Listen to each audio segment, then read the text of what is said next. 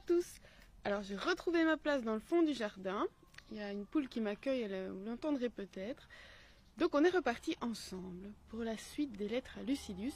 Et aujourd'hui, c'est la lettre 101.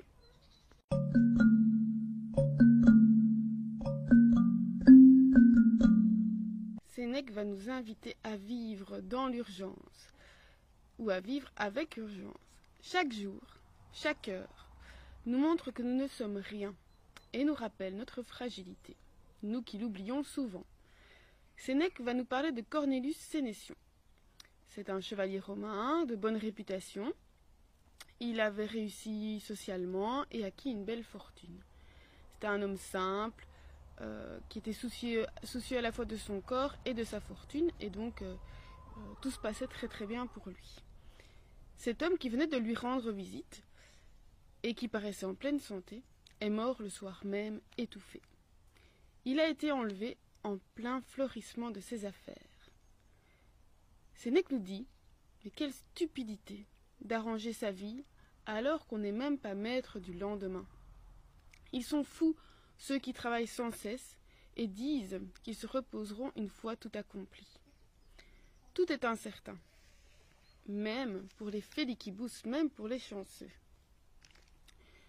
Peut-être, dit-il, qu'autour de nous, le temps se déroule selon, des lois fixes, les lois fixes de la nature. Mais pour moi, tout est incertitude. On ne pense jamais que la mort pourrait nous frapper. On peut parfois envisager celle des autres quand elle est là, autour de nous. Mais personne ne connaît le terme qu'a fixé la nécessité des destins, fatorum.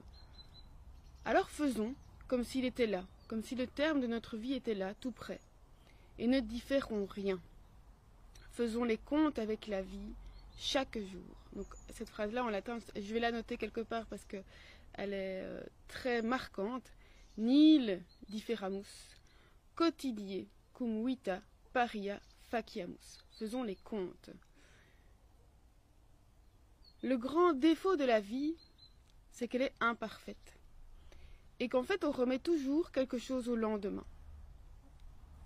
Celui qui met la main sur la vie, sur sa vie, n'a pas besoin de temps supplémentaire.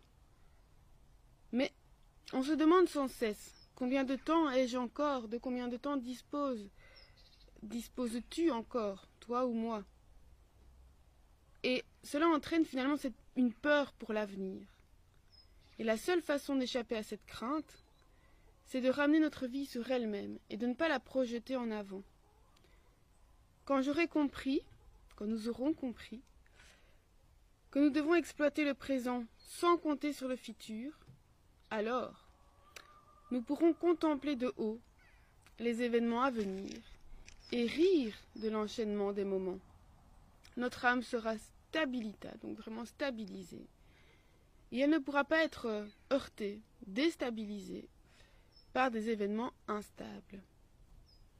Et donc, propera vivere, dépêchons-nous de vivre, et singulos dies singulas vitas puta, et pense donc que chaque jour est une vie, chaque jour égale une vie.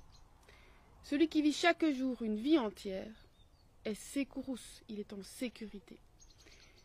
Et pour celui qui a l'espoir comme raison de vivre, eh bien le présent s'échappe d'heure en heure. Il a à la fois l'avidité du temps, il en veut toujours plus, mais ce qui est bien pire, il a la peur de mourir, de peur de ne pas pouvoir vivre ce qu'il espère.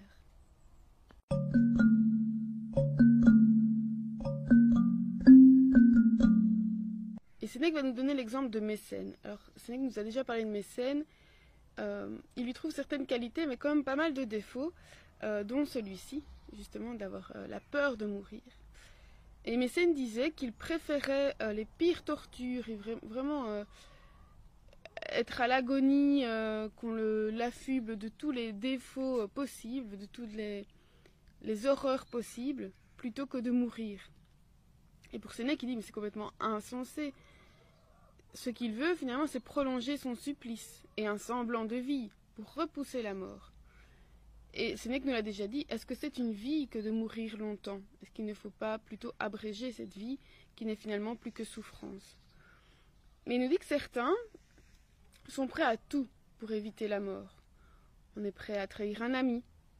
Alors il dit même livrer enfants, euh, ses enfants à la prostitution pour continuer à vivre. Donc, et continuer à vivre finalement une vie qui va être témoin de tous ces crimes pour lesquels euh, on a les crimes qu'on a accepté de faire pour continuer cette vie, mais finalement, est-ce que c'est vraiment une vie à vivre? Nous devons faire sortir de nous, évacuer le désir de vivre et apprendre qu'il n'est pas important finalement de savoir quand nous allons souffrir ou endurer ce que nous devons de toute façon endurer. Savoir quand n'est pas important.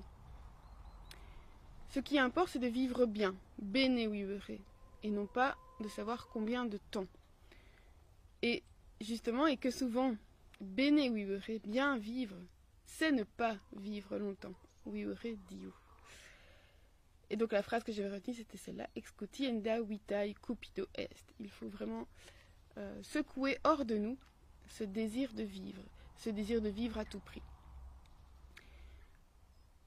Alors ça m'a fait réfléchir, bon Sénèque nous a déjà parlé euh, pas mal de la mort, d'accepter que cette mort peut nous frapper n'importe quand. Et parfois on est heurté par euh, la mort d'un proche ou d'un ami, quelqu'un qui a notre âge, en disant ah ben oui ça pourrait nous arriver aussi, donc je vais me hâter de vivre, euh, voilà profiter de la vie. Et puis ben parfois ça dure quelques jours, quelques semaines, et puis ben on oublie et la vie reprend son cours et on retourne dans la routine et on oublie cette urgence de vivre. Alors, bien sûr, moi je ne crois pas qu'il ne faille pas faire de projet pour l'avenir. Euh, c'est bien aussi de se projeter en disant voilà là où je voudrais arriver. Ce qu'il ne faut pas, c'est y placer tous ses espoirs, euh, en n'ayant plus que ça en tête et en évitant, euh, parfois on le fait pour éviter de vivre le présent qui ne nous convient pas. Donc on se dit ben voilà plus tard, ça ira mieux.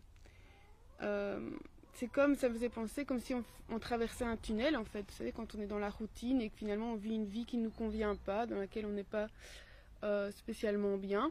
Et on a l'impression qu'on traverse un tunnel où on respire pas bien, il fait tout noir, c'est vraiment très désagréable. Et on continue parce qu'au bout, on voit une lumière, on voit quelque chose qui a l'air plus agréable. Et on continue, on force et on force. Et parfois, on y arrive. Alors, ça peut être euh, un, une nouvelle voiture, des vacances.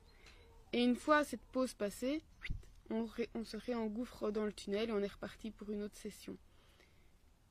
Et parfois, on n'arrive pas au bout du tunnel parce qu'il y a un éboulement en plein milieu du tunnel et donc ça met fin à tous nos espoirs et on n'aura pas profité parce que cette traversée du tunnel toute noire, euh, pleine de poussière, elle n'est pas intéressante. Ce qui serait intéressant, c'est de sortir de ce tunnel et de vivre chaque jour comme étant une vie, en se demandant, mais tiens, aujourd'hui, alors je sais pas moi, même s'il pleut, même si euh, il y a quelque chose dans ma journée qui va pas me plaire, ben, je m'y prépare. Et je me dis, qu'est-ce que je peux rajouter de positif là-dedans? Pour qu'à la fin de ma journée, ben, j'ai pas traversé le tunnel. Je suis sortie du tunnel et j'ai profité, j'ai vécu finalement. Et que quand Sénèque nous dit que euh, le défaut de la vie, ben, c'est qu'elle est imparfaite. Euh, et que le défaut de la vie humaine, c'est qu'elle est imparfaite parce que nous sommes mortels. Au lieu de le voir comme un défaut, voyons-le plutôt comme une opportunité, une chance. Et euh, comment je peux faire de cette chance, de cette opportunité, une expérience positive? Voilà. Ça, évidemment, ça demande de la préparation.